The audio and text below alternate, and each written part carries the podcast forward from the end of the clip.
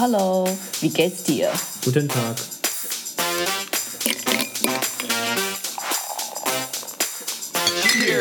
大家好，大家晚安。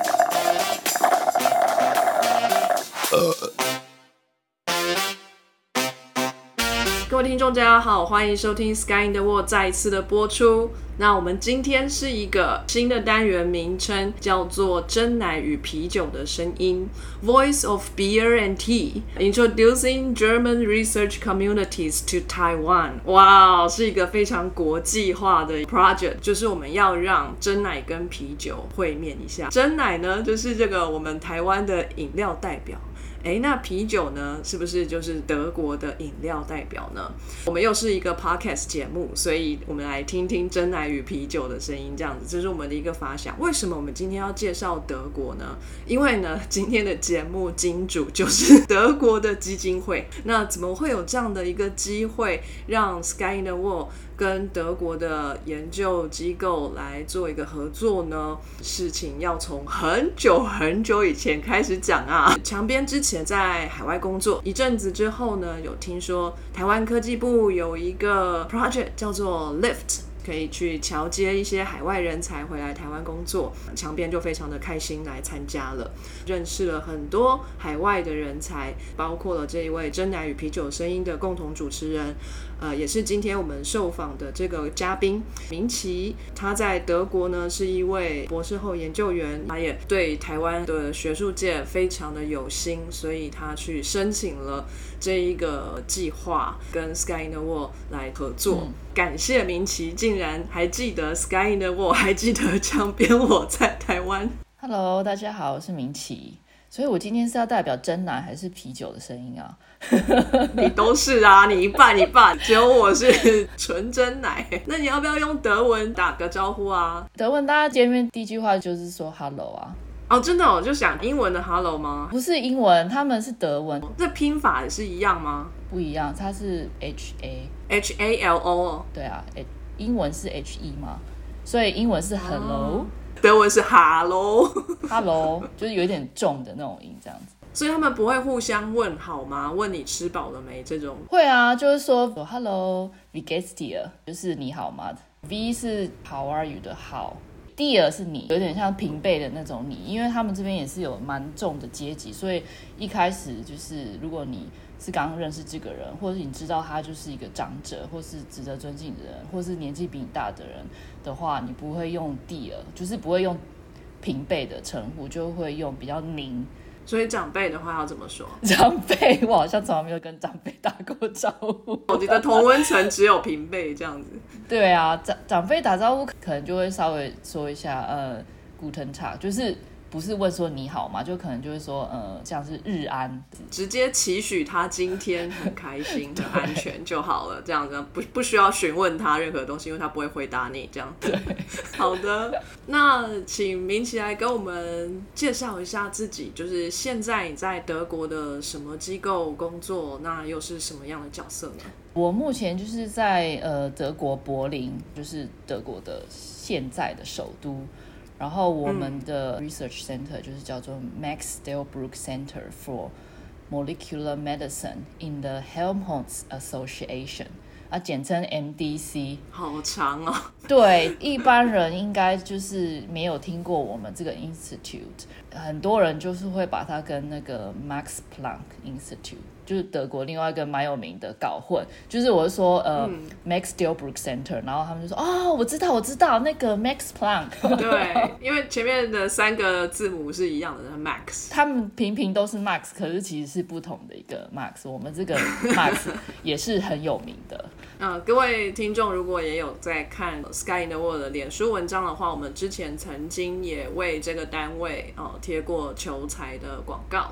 那顺便也介绍了一下这一位 Max Delbruck，他也是一位非常厉害的科学家哦。他就是跨领域，在那个年代就已经做跨领域的事情了，然后发展的非常好。那来请这个明奇介绍一下这一位科学家，或是你们工作的这个这个单位。你说 Max Delbruck 吗？其实我跟他也不太熟啦，但是知道他有得过诺贝尔奖。他其实是就是在德国出生的，然后然后他后来移民到美国去。他本来是一个物理学家啦，然后他后来就对于生物非常的感兴趣，所以跨领域，然后是后来就去搞生物方面的东西，focus 在基因方面 genetics。你工作的这个机构以他的名字为命名，是因为他有设立奖学金吗？还是要纪念他？纪念他，因为其实我们这个 institute 就还蛮早就成立，大概一百年，那时候还没有什么总理什么，那时候是皇帝这样子，然后他们就是在这边设立的一个研究所，专门研究 neuroscience，就是脑研究所。那后来你知道东西德就是分裂嘛？嗯，这个 MDC 其实是东德的部分。东德是共产党的那边，对，可是他们还是有继续研究，他们就是没有把它拆了啦，就是本来是脑研究所嘛，然后后来就是在那个东德时期时候发展成癌症还有心血管研究啦。你知道在那之前不是有纳粹嘛，然后他们不是杀了很多人嘛，嗯，这是我们都知道，对，其实有运送蛮多牺牲者，然后来做一些大体实验，就是在我们的那个 research institute。那个时候就是解剖学还蛮夯的，对，然后他们做了蛮多就是人体的实验，所以就是其中一个我们 research institute 在德国有名，但就是不好的名声，所以我们 campus 里面就是还有蛮多那些纪念碑啊，然后就是经过的时候感觉蛮阴森的。那会有一些就是那种超级机密的档案吗？就是曾经做过什么样可怕的人体实验这样？这个我就不知道，因为我只 我是没有看过。但是如果走在 campus 里面，有时候在一些地方会看到一些那个火车的旧的轨迹，火车的轨迹。一开始我来的时候，同事就绘声绘影的说一些以前的恐怖故事啊，说那些纳粹时期啊，这些铁轨其实就是来运送的，来做人体实验的人，方便运送，所以建了一些铁轨。多到必须要铁轨跟火车来运送，这样对，但是绘声绘影的讲法啦，对啊，那真实是怎样？其实我也不知道。所以它本来是位在东德，柏林本来是东德的，没有柏林有东柏林跟西柏林啊，所以其实西柏林是有点像是孤岛，就是被整个东德包围起来，因为柏林其实就是在德国比较偏东边的地方，所以周围其实都是东德。很多人就会经由西柏林逃出去，这样子，所以他们才会建柏林围墙啊，就是要为了要防止东德的人从西柏林投奔自由，这样，对啊。所以现在柏林围墙就是都打掉，好像有剩下一点点遗迹，就做纪念这样。对啊，这个 institute 虽然简称叫 MDC，可是后面还有很长呢，后面是 Molecular Medicine in，这不会念啊，Helmholtz Association。Helmholtz 是谁啊？又是一个人吗？也是一个德国人。Helmholtz Association 是德国最大的一个研究的 association。听过的那个 Max Plan 也是一个 association。其实，其实 Max Planck Association 是里面有大概七八十间 research institute 或是大学，就是合成 Max Plan。然后我们这个 Helmholtz Association 呢，里面有十八个呃 research institute。不是一个大学，它是一个像研究院，对，有点像是一个 foundation 的意思，嗯，就是政府的房顶很大量注入在这些呃 foundation 里面，然后很多大学啊或者是研究机构就会想尽办法跟其中的一个 association 有做连接，这样你才能够拿到就是不同的房顶嘛，对不对？那其实我们这个 MDC 本来也不是在 Helmholtz Association 里面，那是后来才。加入的大概也是几年前的事情。那这个 MDC 它是一个大学吗？还是它就只是个研究机构？它是一个呃研究机构，所以它没有在教学，没有，就是一个纯粹的呃 research 呃 institute 的，有点像是比如说中研院生生医所，所以它是没有教学，但是你还是会收很多的博士生啊或者硕士生，那这些学生就是会。呃，依附在就是某一个大学啊，所以这些学生都还是要在呃某一个大学注册，就是我们这个 institute 是没有办法给学位的，所以还是会有学生来学习，但是这个单位不颁发学位，所以这个学位你要自己在其他的大学里面先拿到，然后到这个研究机构来做研究，这样子。没错，没错。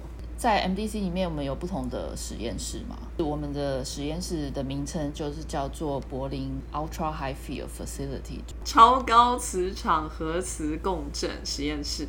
嗯，听起来很猛哎，所以你们那个实验室是辐射很重吗？是不是不可以接近？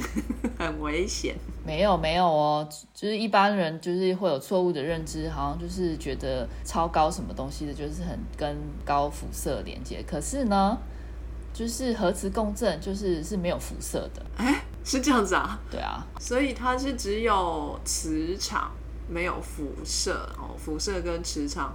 不一样，对你应该有听过，就是在医院里面可能做 MRI 啊，有分几 Tesla 几 Tesla，Tesla 就是磁场的这个单位嘛。我一开始还以为那个机器就是很贵很贵，值得几台 Tesla 的价钱，结果是在讲那个磁场的单位。对，它比那个 Tesla 车还要贵很多了。那一般医院里面用的大概就是一点五 Tesla 或者是三 Tesla。那所谓的超高磁场，就是指七 Tesla 以上才会被称作为超高磁场。那干嘛要那么高啊？呃，越高的话，你的影像越清晰啊，就表示你可以收集到更多的资讯嘛。为什么磁场越高，影像越清晰啊？是它可以震动的分子越多吗？一点就是有一点相机，你如果曝光很久的话，你可以收集到比较多的那个 information。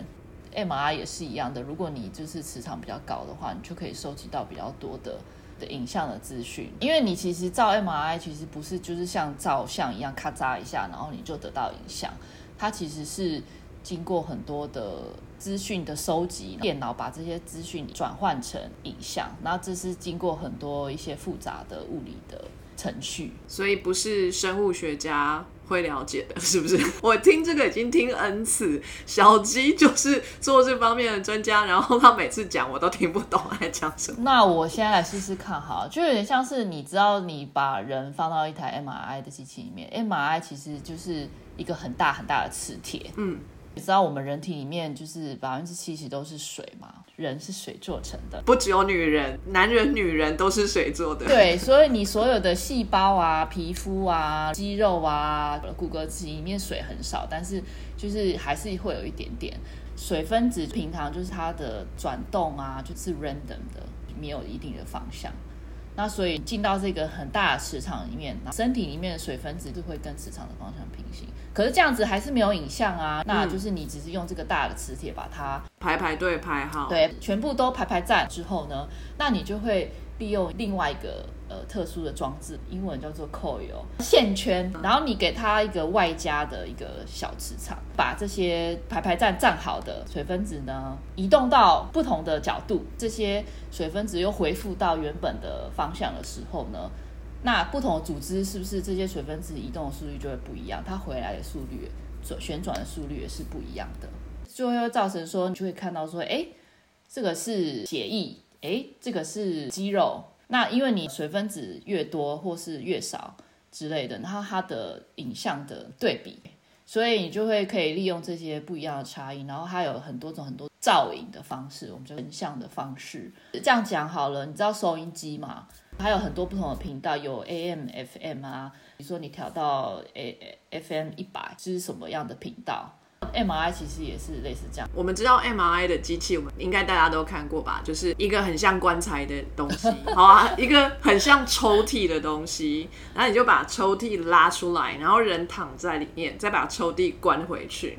然后那整个抽屉呢，就是一个大的像甜甜圈一样的磁场，就把你包起来，就超级高磁场，就这边滋咚咚咚咚咚，然后就很大声。那你说的那个扣有这个线圈在哪里？是有人会像道士一样拿着这个线圈在外面央央央央央这样，然后改变那个水的分子的角度吗？其实它会发在你的身上。如果你是要今天照头部的话，它会有一个就是把你头包包起来的装置。照腹部的话，那可能就是会长得像一个平板状的一个东西放在你的腹部上面。所以这个线圈会放在你想要成像的位置。所以你想要照哪里，线圈就放在哪里，然后再把你关进那个抽屉里，这样。对，而且是你想要照的那个点呢，最好就是在线圈的最中央，而且越靠近越好，才不会有 loss 掉一些 information。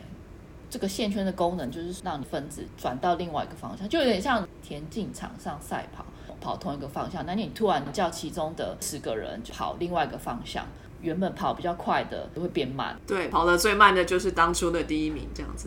对，有点类似的意思。那你是人体也是一样啊。你在一个大磁铁里面的时候，他们其实都是跑同一个方向，当然你就不知道说。哪一个是哪一个？你不知道说哦，这个地方它是不是有很多水分子还是什么？你其实不知道。那所以你就是利用你的线圈，然后把它转到别的方向去，然后它就是再跑回来原本的地方的时候，然后你就是借由这个差距，然后你就会知道说哦，这个呃是哪一个？就是这个地方哦很多水，然后这个地方有很多铁啊还是什么？哦，其他的分子也可以。侦测的出来，就是你的那个线圈就可以 detect 到这个哦，是线圈去 detect。对对，我们有分 transmit 去 send 这些 signal，然后还有另外一个你要 receive 去接收这个差异，这时候还不是影像嘛？要经过物理的计算，对，这步就可以跳过。反正你讲再多，我也听不懂。对，傅立叶转换，然后就会得到影像。就是你也可以不需要有影像，你还是可以知道它有什么差异啊。可是你如果要看影像的话，你就是必须要把傅立叶先生召唤出来。我一直以为他是中国人呢，姓傅是傅先生。不是，不是，绝对不是。哇，这个 MRI 的原理真的是太难了。每访问到一位专家。我们都多学一点点哈，这样希望有一天我可以学会怎么样去理解 MRI 的原理。那这个机构有一台这么厉害的机器，是一台吗？还是很多台？超高磁场的是一台啦。我们里面有就是三 T 啊，就正常的配备三 T，然后还有做很多那个 preclinical 的，就是小动物的机器。那那个是九点四 T，更强。更强，可是因为做小动物的话，其实九点四 T 就没什么啦。你必须得要用超高磁场，因为动物那么小哦，你需要更高的画质。对，这样说好了，如果你体积越大的话，其实你就会收集到更多资讯嘛。东西的体积越小的话，里面的水分子就越少，所以你的 signal 就会越越少，所以你就必须要用更高磁场去呃做成像，不然你可能什么都就是会看不太清楚这样子。那个七 T 为什么一个机构，而且是德国这么重点的机构，只有一台？是真的很贵很贵很贵吗？台台湾没有其，台湾没有。就我所知，呃，两年前的资讯，台湾是没有。但这两年经过 Corona 之后，那个我的线人我没有跟他联络，所以我不知道台湾目前有没有七 T，但至少两年前是没有的。哦，不是说你想买就买得到的这种，是不是？重点是说你可能没有办法 handle 它。因为在市场上面，大部分都是一点五 T 或者是三 T，所以你如果要有做一些呃 modification 或者是什么的话，那或者是要有呃符合你需求的东西，不管是硬体还是软体，你没有办法找到克制化的东西，所以你就要自己弄，不是每一间实验室都有办法这样 handle 每个不同层面，从硬体到软体。我们实验室这两个点都有 cover 到，就是有学生是专门在做这个气体的硬体，就是在做这个线圈。那有一些学生就是专门在做软体，因为必须要有一些程式去让电脑知道说，哦，我什么时候要把这个水分子打什么方向，然后打多少角度，然后呃什么时候去收集资讯，我什么时候要做傅立叶转换，是必须要有一整套的，所以这个叫做 post programming。那是一个很专业的领域，我就不会啊，我我只会应用而已。但是怎么样子让它跑，或者是说怎么样子让这个线圈可以接收到更多的 signal，怎么样让它跑得更 efficient，那这些都是要专门的人弄。日期 test 的话，还是在研究的领域，因为这个还不是在医院里面呃标准化的配备。哇，听起来就是一台机器要很多人去服侍它，哎，没错没错，每天要去把它擦亮亮。这个听起来就是很猛很强的磁场的样子。它既然有这么大的能量的话，它会不会伤害到我们的身体呢？它就是一块又更高吸力的磁铁嘛，所以其实当你走到那个放那个机器的房间的时候，呃，你就会可以感觉到。如果你脸上有戴眼镜的话，或是女生如果内衣有钢丝的话，就是会感觉到有一股拉扯力，我就贴过去了。对，没错。如果你是眼镜很多金属，可能就会飞进去。我就去同事眼镜就飞进去，所以就是这要很小心。是大部分它有用一些物理的方法把它给包起来，你就不会感觉到它那个磁力。那因为 T Tesla。这个呢，它还是目前是在研究用途，就没有做我们叫 active installation，有点像是比较活性的把它阻绝起来。嗯嗯。那这个七 T 就没有。所以它是主要是房间本身是把它阻绝，要不然如果你不把它阻绝起来的话，那个警察可能就会来了，因为它是传送不同的频率嘛。那你知道警察他们那个对讲机有不同的频道啊？对，真的有一次我同事他收到警察的关切，就是门没有关起来这样子，因为它是没有主角，所以当你越接近那个机器的时候，你就有些人呢会感觉到有点晕晕的这样子。对我个人本身也是会会晕，对对对，你可能就是不能做太大的动作。如果你做太大动作，你可能就是会整个觉得超晕眩的。躺在机器里面也是啊，蛮多人会有那种晕眩的感觉。但是身上不会留什么副作用嘛？像我们知道辐射的话，就会破坏你的 DNA 啊什么的。那那这个呢？你问到这个蛮好的问题，就是蛮多人也是会有这个疑虑。虽然说这个 MRI 就是可是共振不会有辐射。还是有很多人就是会有疑虑，也是其实蛮多人做这方面的研究，就是呃去探讨说，哎，你磁场越高的话，会不会对 DNA 呃有什么影响？这样子，我还有看过有些人发现说，哎，你把那个鱼。放到这种超高磁磁场里面之后，它可能就不知道它游的方向是怎么样子。它可能就是原本就是很悠游的在水中游，然后可能就是可能会撞壁啊，或什么，或是倒立，不是是不会啦。那他们的解读就是说，哦，一定就是有问题。可是那机制是什么呢？那也没有人真的去探讨啊。至少目前为止，对于就是人体本身是没有太大副作用。但但是当然这种研究，我觉得还是要很长期的去观察才。能够有有定论啊？对啊，有一些动物他们会感知得到地球的磁场嘛，南极、北极，对，像候鸟啊。呃，鱼可能也是他们每年也会这样巡回的南北游。季节变化的时候，他们就会要南迁或者是北移，这样对他们来说，磁场是一个方向感的来源。可是人类就目前所知，好像还没有对磁场有太大的这个接收的器官跟这个神经哈，所以可能还好。那至于其他的部分，是不是有什么样的影响，还需要长期观察。我要补充一点，就是很多人就觉得说，哎，那你干嘛就是要弄那么高磁场的目的是什么？因为其实就人体里面很精细的东西，或者是比较小的器官，还是以目前的，比如说一点五或者是三 Tesla，有时候还是看不太清楚的啦。你想要很精确的去看一个东西，或者是说做一些量化的东西的时候，那越高磁场还是有它的好处。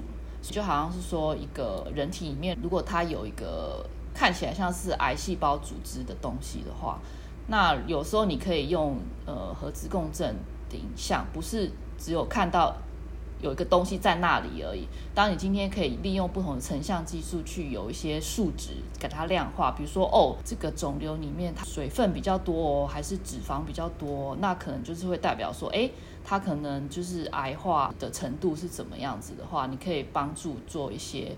就是癌症的分类，或者是说一些其他的疾病，也是可以利用类似的方式去做量化。这个是超高磁场才能够做得到的，而且这是非侵入性的嘛？对。如果我们要看到身体里面的东西，很简单嘛？这个 Institute 以前不是很会，就直接切开来打开来看得到，这个就是侵入性的。那这个 MRI 呢，就是哎非侵入性的，我们先。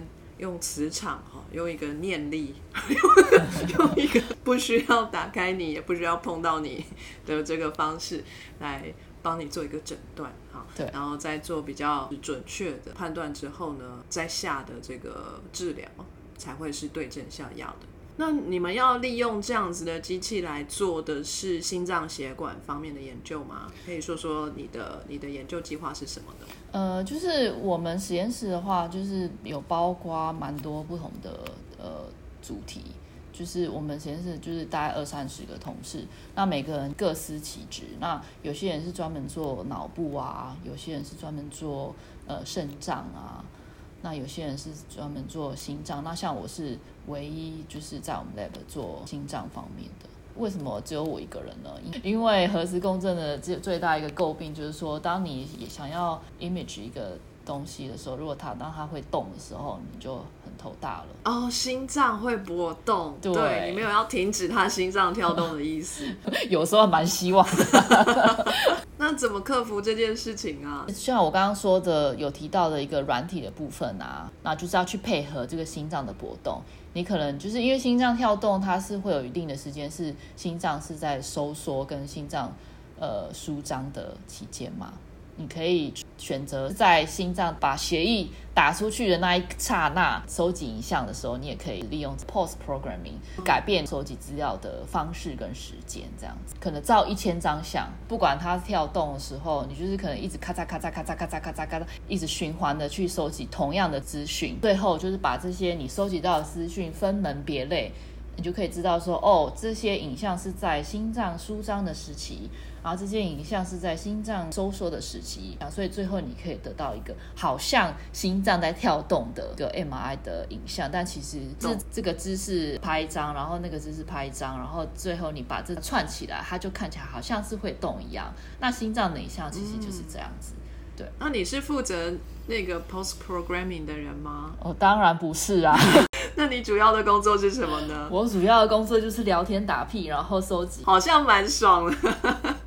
开玩笑的，是我本身工作就是要去呃找很多不同的资源，就是合作啊。我真正的工作是应用方面的啦，要去探讨说，哎，在这个心脏疾病里面，这个心脏的肌肉可能会有一些微小的变化，或是心脏里面的血管，它血液的流动是呃变慢了还是变快了，就代表病理方面的讯息。主要是利用这个 MRI 去探讨说，哎，这个心脏里面的疾病到底它对于心脏的肌肉啊、血管啊产生怎么样子的变化？比如说像现在最有名的新冠病毒，它也是有研究指出说，它也会造成心脏发炎啊，就所谓的心肌炎，有的时候是不可逆的嘛，它的肌肉就没有办法很正常的搏动的时候，心脏就跟废物一样啦，就就没有办法跳动，那怎么样子？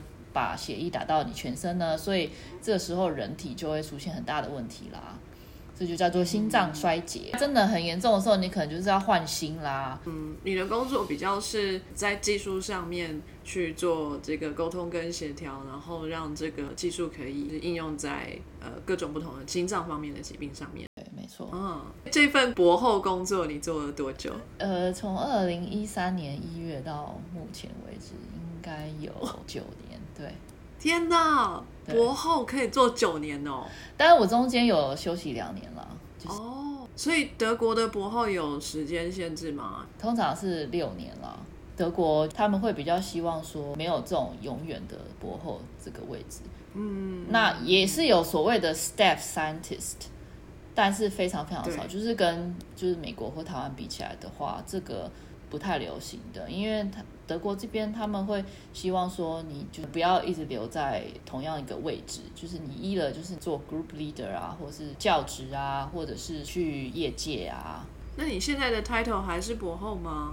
呃，其实 title 有小转换一下，因为我去年刚拿到一个计划的 research grant。所以，那你如果有拿到这个 research grant 的话，你就可以称你自己为呃 principal investigator。其实现在是 BI 了啦，不是博后了哈。对，太好了，恭喜你。那之后呢，就可以不必再听命于大老板了，是吗？呃，还是要啊，因为你拿到这个 grant，其实只有你的博士生啊。那你自己的薪水那怎么办呢？还是要大老板帮你张罗啊？就大老板可能用他自己的 grant 去付你的呃薪水，所以大老板还是还是我的衣食。所以你写的计划里面的人事费是要聘请呃研究生来做研究，对，不包括你自己的薪水这样。它有不同种类的啦，就是当然你也可以写那种是要养你自己，然后再找一个博士生或者什么之类的。那通常是比较年轻的博后。才有办法写那种 grant。那我现在已经太老了，大龄博后的话，别无选择，就只有这种呃 research grant。你在德国生活了多久啊？从二零零八年到现在，大概快十四年。老德国。那时间我们就继续把它往前推，我们推到明奇小时候好了。明奇很小很小的时候，当这个妈妈问你啊，哎，长大以后要做什么啊？明奇你会说，我长大之后要去做 MRI 的研究。是这样吗？才没有嘞！而且我妈根本从来没问我说你你长大要做什么。那那她都问你些什么？晚上要吃什么？她就是只会 care 说我们坐姿正不正啊，然后呃行为有没有呃恰当啊，然后遇到叔叔伯伯阿姨有没有问好啊，这之类的。家教颇严呢，非常非常的严。所以我印象中，我妈从来没有问问过说你长大要做什么。那她心中的打算是让你们要去干嘛？嫁人？印象中很深刻。国中时期，我就一直听到我妈就是说，女孩子家要找一个比较稳定的职业去做，然后就是需求量很大的职业，比如说像呃护士啊之类的。所以我之后就真的去读护理的学校。哦，乖孩子，我妈都叫我去念会计，她觉得每个公司都需要会计，只要念会计就不怕没饭吃。所以她就叫我念会计，然后我都不要，因为我数学很烂。我妈都没有叫我要当护士，我妈叫我当护士。我觉得有几个原因啦，就是她自己可能以前的梦想就是要去当护士，但是他并没有当成。然后而且我表姐比我大三岁，然后我表姐就我还在读国中的时候，她就去读护校，可能潜移默化之下就觉得，反正我数学那么烂，那不要去读高中好了。你知道我们那个年代就是还有什么联考。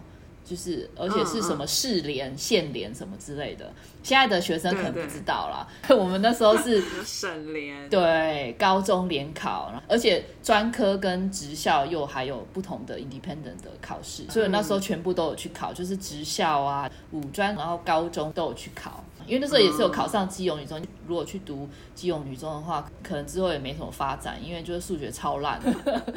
可以念文组啊，文组还是要念数学，可是可能比较简单一点吧。哦，也是。对啊。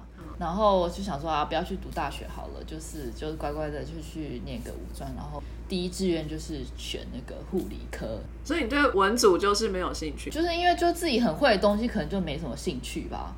你很会，对啊，我以前国文超强，就是我就是小学的时候，那时候我妈希望我们就是国中去读那种私立学校，或者是什么资优班啊什么之类的，有没有？我印象很深刻，就是以前我们基隆就好像叫中正国中还是什么之类，它有一个数学资优班，就我不知道为什么我妈明知道我数学很烂，还叫我去考数学资优班，就我那时候数学考了十二分，然后就天哪，就国文就九十九分之类的，就是国语啦，因为他只要考两科，你只要考数学跟国语。可能还是要确定一下你的语文能力啦。好的，那显然没上，伯母有失望吗？啊，没有啊，反正他可能也知道吧。后来还是去考了另外一个私立学校的招生，就是去读了呃另外一个私立学校这样。我现在回想起来，为什么我会走这一行？有可能是因为我小时候就已经展现出对于科学的热爱。我不知道你知道以前我们小时候就是有那个什么汉森小百科，你知道吗？好像小百科只有我们这个年代的才知道啊。印象中好像一九七几年开始有这个汉森小百科的出现，然后我小时候就超爱看啊。是你们家有订？我们家没有订，我妈她也不会去买这些东西，但是就是好像是我表哥家里面亲戚，就是他们有很多这种不同的书，是姑姑就就说，哎，我们都读完了，然后看你们要不要这样，因为表哥就是年纪比我们大。啊，你就是看过期的哦。对啊，没有差，可是还是觉得很像宝贝一样啊，因为它是那种厚厚，然后很大本。哦，它是一套那个百科全书。对。哦，我以为是一起一起来的那种小牛顿。但是我那时候收到的时候就是一整套，十本还是十二本之类吧。对啊。天哪，你竟然喜欢这个？超爱的。可是你的文学也不错，那你不会觉得？想要哎当个作家？没有哎，因为我小时候超讨厌写作文的。可是你作文分数不错吗？还不错啊，而且这样蛮还蛮常去参加什么作文比赛，还是什么演讲、朗读比赛之类的啊。可是你却是讨厌的。对我，我非非常讨厌写作，好奇妙哦。那你现在怎么写计划？还是讨厌，可是还是写的很好，这样。写计划跟写作文好像有点不太一样，因为写计划就是它有一定的格式啊，不需要很好的文笔啦。就是可能就是有清楚的条理，然后去解释你想要做什么东西，这样子就就 OK 了。我记得我们那时候的学校老师都会，就像你上基隆女中嘛，那像我当初也是可以上北一女，但是我就是不要去念，我就要念其他学校。就学校老师会说，哎，很可惜啊，你为什么不选这个啊，什么什么的。那有人会跟你这样讲吗？会啊，因为那时候我们国中是就是还蛮注重排名啊。国中时候我们班五六十个人，大概有十几个是建中北一女的的，然后他们就统计出来，有点像是他们的广告，就是给下一届说，哎，你看我们学校的那个升学率有多高多高，然后他们就会比较希望说，哎，那每个人就是。都去读普通高中啊，像自由女中其实也是不太差，当然跟北一女是有点差别，但是在基隆既没什么选择，乡下地方也算是第一志愿。对，是地名学校，地名学校就算是当地的数一数二，没错。对啊，然后所以当然老师也会说你要不要再考虑一下啊？可是我还后来还是选择就是去读五专啊，对啊。高职没有护校吗？高职有护校啊，但是五专成绩就是又要比高职好一点啊。对，我那时候觉得五专超棒的哎，就是考一次就好，然后你就是念五年，毕业之后就是大学大二的学历。对啊，对啊，我觉得很棒。我那时候也很想去念五专。对啊，而且你就可以直接就是毕业之后马上去工作啊。那你的确是这么做了吗？没有哎，因为像你说的，就是念完五专就是大二学历嘛。然后就想说，就是还是要有个大学学历，所以就去就是考技术学院。那时候叫二技，就是两年制的技术学院叫二技。就把大三、大四补完，然后就等于有一个完整的大学的学历。没错，然后你最后拿到的学历就是 Bachelor of Science。哎，等下，可是护士这个不算医学院，是 Science，是科学。因为我那时候读，看你是读哪里啦。我那时候读的是就是台台湾最大间的。护理的呃技术学院叫做台北护理学院，现在变成大学，台现在好像叫台北健康大学还是什么之类的，在天母那边，呃，石牌，就是在龙总的对面的那个学校。就是一般人好像就不太知道，然后如果说在龙总对面那个学校，大家就说哦，好，的确不知道，或者是说我在说在阳明山脚下的那个学校，然后大家就会说哦，你说明 川吗？啊之类的。那之后你有去考就是护士的执照，然后毕业之前一定要考啊，而且就是护士的执照有两种，一种是护士执照，一种是护理师执照。就护理师执照就好，就更高级一点。那护理师执照的话，你必须要有呃五专或者是二技的学历才能够考。所以像我刚刚说了，如果你是去念护校的话，你就没有办法去考护理师执照，你就只能考护士执照。对，那你你可能你在医院里面的阶级也会稍稍低低了一点点这样子，然后薪水我是不知道，可能也是会稍稍低一点点。现在好像都是护理师哎，现在好像。没有什么护士。对，现在我是不知道，但是我们那个年代是是这个样子，因为现在好像也没有什么护校、护专什么之类的。所以你拿到了执照，你真的有去医院工作吗？当然有喽。哇，那这样子你妈就很开心喽，就是你带她实现了她的愿望。我妈很开心啊，那但是我是做了好像一两个月我就落跑了。啊，对啊，为什么？对，而且那时候还是好不容易可以进去那个单位，因为经过重重的面试，然后本人因为有持有护理师执照，然后实习成绩又异常的高，好不容易进到鼎鼎有名的长庚医院，结果好像做了一两个月吧，我就落跑了。是因为压力太大吗？部分原因是啊，但是那时候的想法是说啊，我干脆去做研究好，因为。我之前就是读台北护理学院的时候，我有去中研院当暑期研究生，就接触到了研究的美妙滋味，回不去了，就回不去了，一切都太迟了。所以是你自己去找了这个机会吗？还是中研院有到这个学校来跟你们说，哎，欢迎有兴趣的朋友可以来加入我们？这样没有哎，是我自己找的，而且是有点阴错阳差，因为那时候我们就是在读。台北护理学院的时候，我们有一堂课叫做专题研究，就有点像是 seminar 啦。啊，每个人就是可能要报告一些呃 paper 啊主题。那你知道我们读护理，我们就没有这种做研究的这种概念啊。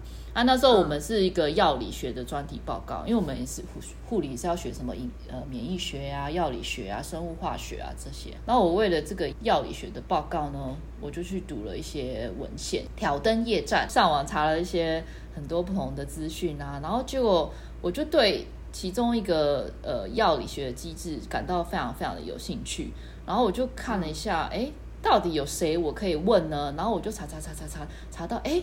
竟然中研院的生医所有一个实验室，就是专门在做这方面的研究。然后呢，我就直接打电话去那个研究室。我都不知道我那时候吃的什么雄心豹子胆，那时候年轻气盛，然后就是胆子那么大，然后好像也天不怕地不怕的，我就只真的直接打电话去哎。然后接电话的人就觉得哇。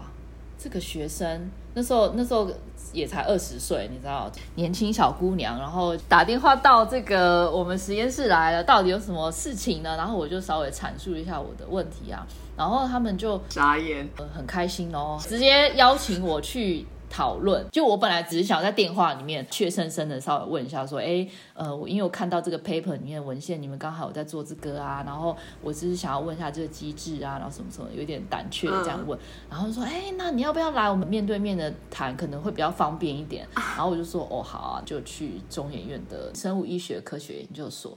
里面的其中一个实验室就去跟 PI 就是直接讲，然后他们就说：“哎，那那个暑假快到啦，你要不要来我们实验室看一看啊？呃，什么？”然后我就那时候也傻傻的就说：“哦，好啊。”然后反正暑假也没什么事，不知道自己是免费劳工。对啊，那时候也傻傻的就觉得哇，好酷哦，然后就去。然后后来其实暑期过后，因为他可能他们试用之后太满意了，然后迟迟不放我走，然后就是之后还是有留下来做一些相关的研究，然后做到我毕业为，就是总总共是一年到我毕业为止。对啊，所以这是其中一个契机。为什么那时候去毕业之后去做护理工作，然后我就做老娘不爽。我就走人，为何不找研究助理的工作呢？就因为那时候在中研院做暑期研究生的实验室，其实是做那个呃神经科学，它是用那刚出生的大鼠，然后你把它的脊髓取出来，然后做一些电生理的研究，所以其实就还蛮不生化的，就是不是说什么跟什么 DNA、RNA 啊，还是什么 genetics 啊相关，那就就是做做纯粹的。电生理的研究，就看它这个，哎，这个神经的电从哪哪一个神经元发出来的，然后我们去收集这个资料，这样子，然后放一些药物在脊髓上面，看它这个神经的冲动有没有什么变化，然后我们去记录这样子。啊，那时候觉得哦，好有趣，好有意思哦。那时候我就是重新去找研究助理工作，然后去找到一个。免疫学研究室那个实验室主持人很屌哎，而且胆子超大。我现在回想起来，我都不知道他是大善人呢，还是 真的看到我的潜力呢？因为我连排配什么的都都没有用过，我连 DNA、RNA 什么 PCR。那些东西从来没有用过呢，从零开始，一张白纸，没错，出了一大堆搞笑的东西，然后学长姐真的已经要崩溃，真的要疯掉。你知道 RNA 的萃取非常的在意个 RNA enzyme 会把那个 RNA 吃掉，对不对？